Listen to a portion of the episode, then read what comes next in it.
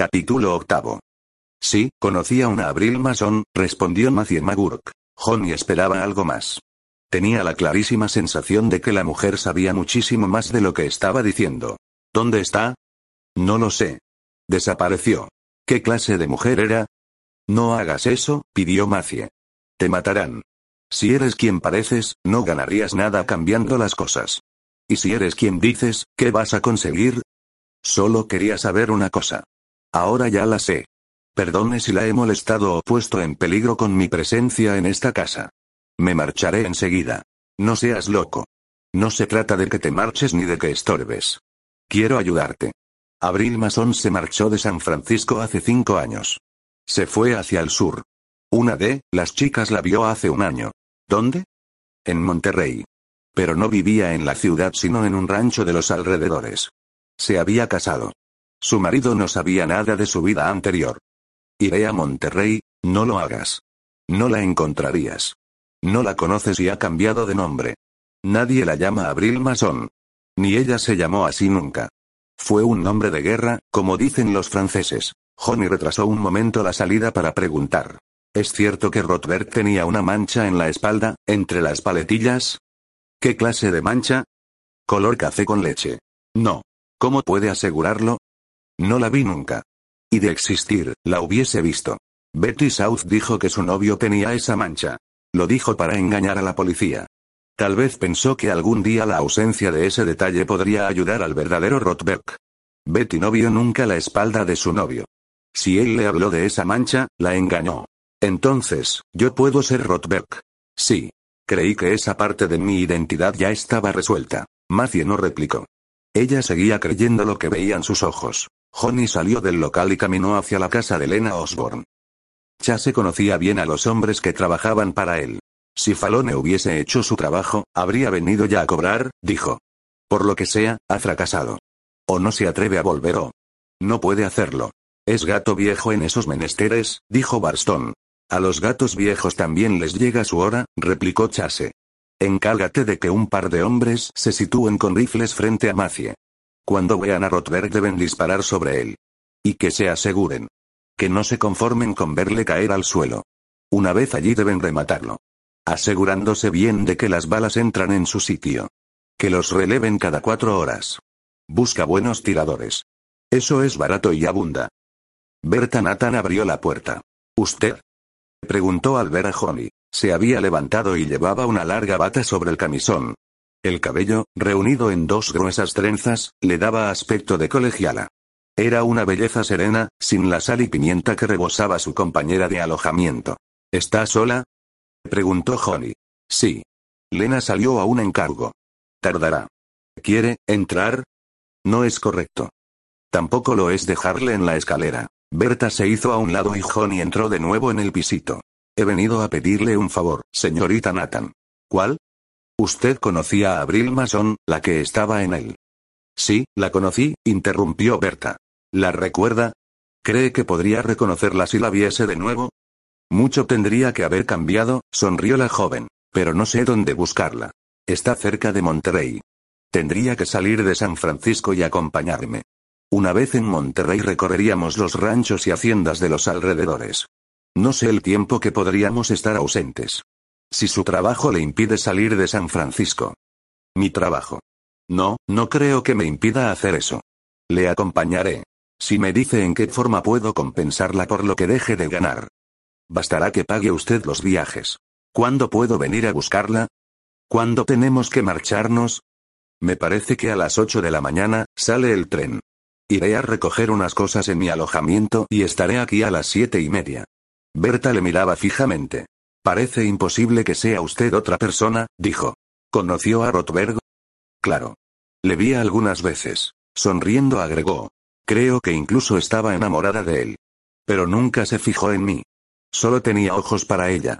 Betty tenía que ser muy bonita para que viéndola a usted Rothberg la prefiriese a ella. Nunca me vio. Bueno, pues, me marcho.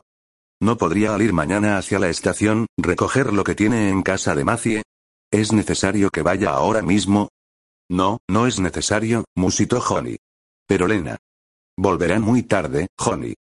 Bajó del coche que les llevaba a la estación, cuando llegó a la esquina inmediata a Macie. Dejando a Berta Nathan en el carruaje, dirigióse hacia el establecimiento de Matthew Magurk.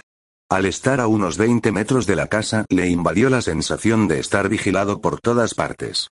Se detuvo y volvió la vista hacia el coche, sorprendiendo la anhelante mirada de Berta fija en él. Qué extraña muchacha. Tal vez la sensación que experimentaba procedía de la mirada de Berta. Siguió caminando y un destello de sol se prendió de un objeto metálico asomado por la ventana del primer piso de la casa frontera. Era el cañón de una carabina. Sintióse como desnudo en pleno huracán, expuesto a todos los peligros y sin lugar donde guarecerse. La calle estaba vacía. Carecía de obstáculos que interponer entre aquella carabina y su persona. La puerta de Mafia estaba demasiado lejos. No conseguiría llegar antes del disparo. Sin embargo, era su única posibilidad de salvación. Echó a correr y desde el coche Berta lanzó un grito de horror al ver la humareda de los dos disparos y escuchar su detonación. La orden fue tan inesperada, que ninguno de los dos pistoleros pudo remediar el sobresalto, ni contener el disparo. Las balas se perdieron demasiado altas, y Johnny llegó a la entrada de Macie y se precipitó dentro sin saber aún si estaba herido o no. Soltando las humeantes carabinas, los dos pistoleros volviéronse hacia la puerta. ¿Por qué no la habrían cerrado? Más, si la habían cerrado con llave. ¿Le alcanzasteis? preguntó el enmascarado, moviendo la barbilla hacia la calle. No, se nos fueron los tiros. Pero no le dimos, tartamudeó el menos aterrado de los dos. Debéis conteneros un poco, sonrió fríamente el enmascarado. Algún día podéis ocasionar un accidente. Id a ver al que os ha contratado para este trabajo y enseñadle esto. Sonaron dos disparos y los dos pistoleros notaron en la oreja izquierda el abrasador roce del plomo. ¿El coyote? Suspiró el único que tenía voz. Oh. Le aseguro que nosotros no sabíamos que se tratase de su amigo. Decid eso mismo, encargó el coyote. Es mi amigo y me enfadaré si insisten en privarme de su amistad. Retrocedió fuera de la habitación, cerró la puerta y corrió hacia la planta baja, en busca de la salida, antes de que el par de asesinos a sueldo se rehicieran de su estupor. No intentaron seguirle, ni atacarle por la espalda. Habían ido a cazar a un conejo y se encontraron frente a un coyote. Esto no era lo convenido, ni mucho menos. Si les hubieran dicho para qué trabajo les querían. ¿Quién iba a imaginar que el coyote estaba en San Francisco? Está en todas partes, musitó su compañero, conteniendo la hemorragia con un gran pañuelo.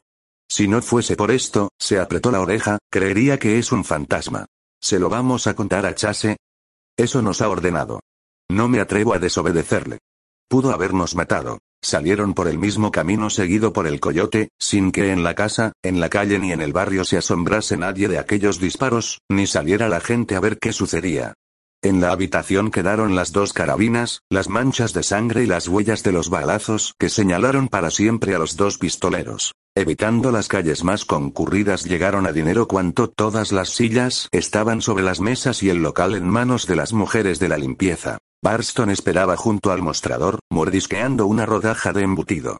Al ver a los dos pistoleros, se fijó enseguida en sus mutiladas orejas. El mensaje era demasiado claro. No podía dejar de ser comprendido por quien quiera que hubiese vivido algún tiempo en California. No obstante, preguntó. ¿Quién nos ha herido? El coyote. Dígalo a Chase. Con dolida voz, el hombre siguió. Esas cosas se avisan. No es lo mismo ponerse delante de uno cualquiera que ponerse delante del coyote. Ha podido matarnos. Barston sacó dinero y pagó a los dos hombres. ¿Os dijo algo? Preguntó. Nos encargó que viniéramos a decirle al señor Chase que deje en paz al amigo suyo. Al que teníamos que matar. ¿Le matasteis? Movieron negativamente la cabeza. Ya os podéis ir. No habléis de ello. Un momento, no os marchéis, ordenó Chase, que había acudido al oírles. Dales más dinero y que tomen el tren enseguida y se marchen hacia Kansas. No os quiero ver en San Francisco. ¿Me habéis entendido? Sí, sí. No paséis ni una hora más en San Francisco, insistió Chase. Tapaos esas heridas de las orejas, pero no con vendas, sino con algo que llame menos la atención. ¿Cuánto les doy? preguntó Barston. 500 a cada uno. Así podrán ir bien lejos. Pero os advierto, añadió Chase, dirigiéndose a los bandidos, que si intentáis volver a San Francisco os enviaré al fondo de la bahía. Descuide, no volveremos. Cuando se fueron, Barston preguntó a su jefe. ¿No ha sido demasiado generoso? Me interesa que nadie les vea con esas heridas. ¿No comprendes? ¿El qué? preguntó Barston, desconcertado por la violencia de su jefe. Si los ven así sabrán o creerán, que para el caso es lo mismo, quien les ha herido. Si sospechan tengo al coyote contra mí, todos se irán de mi lado. ¿Cómo van a suponer eso? Todo se sabe en nuestro mundo. Sabrán que yo contraté a esos para que matasen a Rotberg. Pero Rotberg sigue vivo y los que tenían que matarle van por el mundo con una melladura en la oreja izquierda. ¿Hace falta algo más? ¿Necesitan más explicaciones? Claro que no. Los que me temen dejarían de sentir miedo. Los que me sirven se sublevarían. ¿Qué puedo yo solo contra todos y además contra el coyote? No es agradable saber que el coyote ayuda a Rotberg, murmuró Barston. Recuerda que estás unido a mí por muchas cosas buenas y muchas malas, dijo Chase. No pienses que el coyote te pasaría por alto a la hora de saldar cuentas. Si nos desunimos y desbandamos, seremos víctimas fáciles. Unidos podremos luchar mejor. Para hacernos daño, ese maldito coyote tiene que venir a buscarnos aquí, donde somos más fuertes. No se atreverá. Estaría en inferioridad. Esperará que vayamos a buscarle y entonces nos vencerá uno a uno. Aguardémosle aquí. No he pensado en desertar, patrón, dijo el otro. No soy de esas ratas que abandonan el barco que se hunde. Aquí no se hunde barco alguno. Bramó Chase. No he querido decir eso, he querido decir que yo estoy con usted, suceda lo que suceda. Ahora y siempre. Es lo que te conviene. ¿Sabes algo de Falone? Nada. Le vieron por última vez siguiendo a Rotberg y a una chica. ¿Una mujer? Chase estaba lívido. ¿Iba con una mujer? ¿Qué mujer era esa? Necesito saberlo. Ve a preguntar si la conocen, si la han visto alguna vez. ¿Dónde? Remueve cielo y tierra, pero necesito saber quién era la mujer que iba con Rotberg. Sería una de esas. No seas imbécil. Era ella. Betty South. Ya se han encontrado y ella dirá dónde está la carta. ¿No comprendes? No se excite, señor Chase. ¿Cómo va a ser Betty South si nosotros la hemos buscado por encima y por debajo de todo San Francisco y no hemos dado con ella? Alguien la ayudó a esconderse. Debió de pasar un año encerrada en un piso. ¿Cómo la íbamos a encontrar? Le bastaba no dejarse ver por los sitios donde era conocida. No podíamos meternos en todas las casas, en todos los pisos, en todas las habitaciones. O pudo irse hacia el este y volver luego, para reunirse con Rotberg y decirle dónde estaba la cuerda para ahorcarnos a todos. Jamás se había mostrado Chase tan descompuesto, tan asustado. El terror de su jefe se le contagió a Barston. Sabré quién era aquella mujer, jefe, prometió. No descansaré hasta averiguarlo. Cuando salía se cruzó con Louise Paul, que entraba con el cabello revuelto, el traje arrugado y las facciones llenas de huellas de una mala noche. ¿De dónde vienes a estas horas? Gritó Chase, rojo de ira. De pronto la palidez recobró el dominio de sus mejillas. ¿Has pasado la noche fuera? Preguntó. Sí, pero no empieces a pensar cosas, sollozó Louise. Me llevaron al otro extremo de San Francisco, y me dejaron en medio del campo. Fue la humillación más grande de mi vida. El cochero me sacó del coche y me tiró al suelo, luego me dejó allí. Toda la noche andando para volver aquí. Hasta hace media hora no encontré un coche. ¿Quién hizo eso? Un cochero, ¿cómo voy a saber quién fue? Yo tomé el coche para pasear y él me llevó allí. ¿Qué necesidad tenías de pasear? La sentí de pronto y como tú ya no me necesitabas. ¿Has estado con el capitán Farrella? ¿Te ha obligado a decir que aquello de la partida fue un cuento?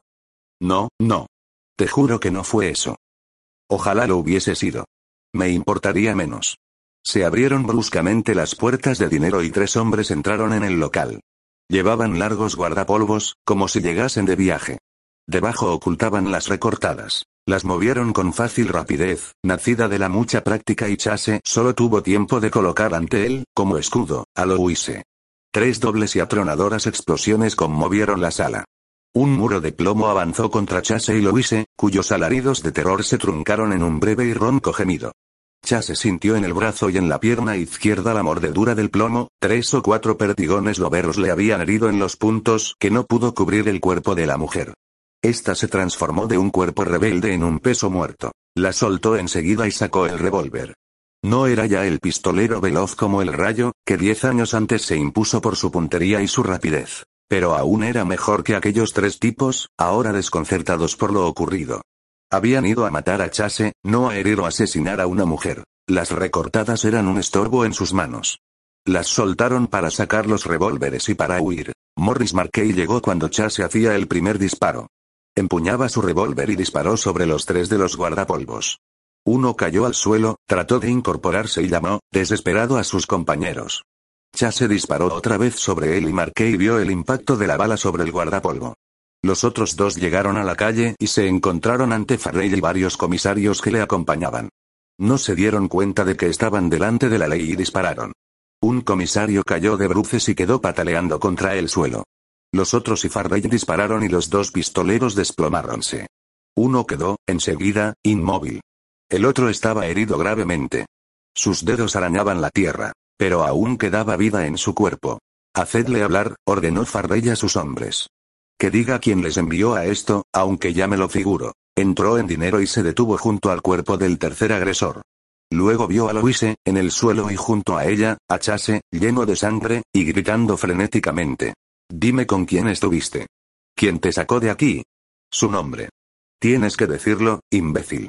No te mueras ahora. Habla. Sacudía el cuerpo de la joven, queriendo obligarla a hablar. ¿No ve que está muerta? Gritó, indignado Farrell. ¿Qué pretende? No puede hacerme esto. Replicó Chase. No puede morirse ahora, cuando necesito saber con quién estuvo anoche. Contesta, Louise. Dime solo el nombre. ¿Quién te convenció para que te fueses con él? Al fin, se dio cuenta de que Louise había muerto fulminada por las seis cargas de perdigones disparados por las tres recortadas. Se incorporó aturdido, como borracho. ¿Qué significa esta carnicería? preguntó Farrell. Yo estaba aquí con ella, y entraron, en cuanto vi los guardapolvos supe lo que escondían. Lo hice, trató de defenderme, y recibió toda la descarga. ¿No sería usted quien la puso entre su propio cuerpo y las recortadas? No, claro que no. Fue ella. Las mujeres son así, pobre Louise. Sí, pobrecilla. No pudo morir por peor causa. No he pedido su opinión, capitán, replicó Chase. Esta me la pagarán. ¿Quiénes se la pagarán? Eso es asunto mío. Cerdos. Han venido a asesinarme, pero ya les haré arrepentirse. ¿Qué? ¿Ya saben sus amigos que tiene usted enfrente al coyote? Preguntó, irónico, Farrell. Si tiene que hacer algo como representante de la ley, hágalo, replicó Chase. Y cuando esté listo, márchese. No les conozco. No sé quiénes son. Entraron a matarme y les costó la vida. Marqué y yo solo matamos a uno. Los otros deben de estar en sus manos, ¿verdad? Pregúnteles quién les contrató para esta faena. Los de su calaña nunca hablan, replicó Farrell. Es su código del honor. Ni usted me dirá quién le envió esta visita, ni el único que está vivo dirá nada.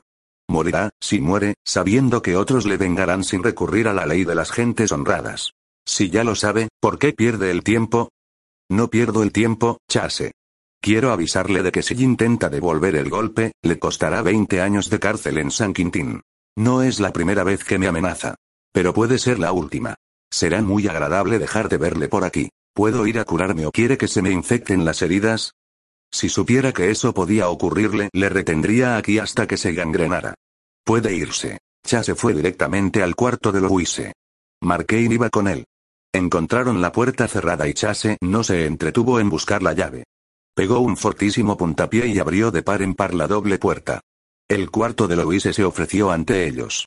Estaba decorado y amueblado muy coquetamente. Pero todos los cajones de los armarios y de las dos cómodas se veían a un lado, uno encima de otro. En el suelo estaba el contenido de ellos. Alguien lo había registrado todo cuidadosamente sin prisas, sin brusquedades. Como a sabiendas de que disponía de toda la noche antes de que Louise pudiera regresar. Lo ha hecho una mujer, dijo Chase. Anoche oí un ruido en la habitación. Pensé que era Louise. Estuve a punto de llamar, ojalá hubiera entrado. ¿Se llevaron algo? Preguntó Markey. Ojalá lo supiera. Recorrió la habitación. Había sido la de Betty South.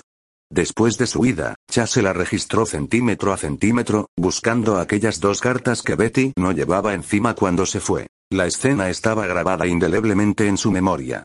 No la olvidaría nunca.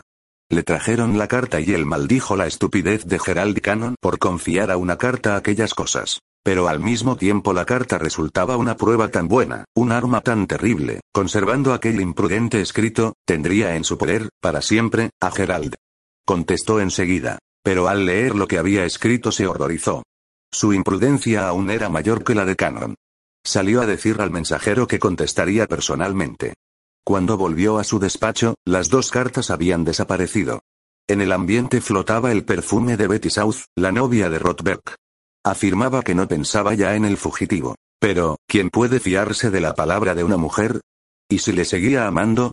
Ahora tenía en sus manos la prueba de la inocencia de Honey. Fue a su cuarto, a aquel mismo cuarto, y lo encontró vacío. Corrió hacia la salida y tuvo tiempo de ordenar que la retuviesen, cuando ya estaba a punto de alcanzar la puerta. Él mismo la registró. Y cuando no pudo encontrar lo que buscaba, le arrancó la ropa a tirones. Sin dejar ni una sola prenda. Amontonó toda la ropa sobre una mesa de ruleta y buscó de nuevo, sin olvidar pliegue, rasgando las costuras, mirando a trasluz. A su espalda, Betty sollozaba de dolor y vergüenza. La encargada del guardarropa trajo un abrigo que una mujer olvidó allí y no volvió jamás a recogerlo. Betty se cubrió con él. Chase siguió buscando entre la ropa. Llenó el suelo, a su alrededor, de trozos de ropa, de ballenas, de cordones, de cintas. No estaban allí las cartas. Debían de estar en el cuarto. Antes de salir debió de esconderlas en algún sitio. Lo registró todo. Rasgó el colchón, vació la pluma de las almohadas, destrozó los muebles buscando un doble fondo. Y mientras tanto, Betty se marchó. Aquellos idiotas la ayudaron a marcharse. Le aconsejaron que se fuese. No llevaba nada encima. Esto era seguro. Ni siquiera el cabello quedó sin registrar. Le había arrancado las agujas, soltado la abundante mata de pelo. Allí no estaban las cartas. Betty South no se las llevó. Tuvo que dejarlas en algún escondite que solo ella conocía y que jamás fue encontrado. ¿Jamás? Esta pregunta obsesionaba a Chase. ¿Jamás? Tal vez ahora ya no pudiera decir lo mismo. Alguien había registrado el cuarto de Louise, que antes fue habitación de Betty y de otras dos que la precedieron. Los muebles, excepto la cama, no eran los mismos. Él los había destrozado. Entonces, ¿por qué abrieron los cajones y los registraron? Debieran haber sabido que era inútil buscar las cartas allí. Y si fue Betty South la que volvió para recobrar las cartas y darlas a su novio, tenía que estar loca para no darse cuenta de que todo era distinto de cómo lo dejó. No podía ser Betty. Era el coyote. Betty había muerto. Esto o bien seguía oculta donde nadie podía dar con ella. Hubiese sido mejor quemar la casa y edificaría de nuevo, se dijo Chase. Así hubiera sabido que las cartas estaban destruidas. Cerró la puerta del armario de Luna y se contempló en el espejo. Estaba lleno de sangre. Era una barbaridad no curar las heridas. Con la mano izquierda palpó una de las heridas, notando, bajo la piel el bulto de uno de los perdigones. El intenso dolor casi resultaba un placer. Le hacía sentirse vivo. Era capaz de notar el dolor físico. Al mover la cabeza notó algo raro en la superficie del cristal. Acercóse y vio un dibujo y unas letras trazadas en el espejo con un brillante. Las letras decían, confesando ahora aún te podrías salvar. Luego será tarde. Y la firma era la del coyote. Una cabeza como del lobo, dibujada de un solo trazo. Agarrando un jarrón de porcelana china, Chase lo tiró contra el espejo. El cristal y la porcelana se hicieron añicos y sembraron con sus fragmentos el suelo. Era un pobre desquite que no alegró el corazón de Chase. Por fin salió a dejarse curar por el médico llamado por Marquey. Ya que habían llevado el cuerpo de Louise.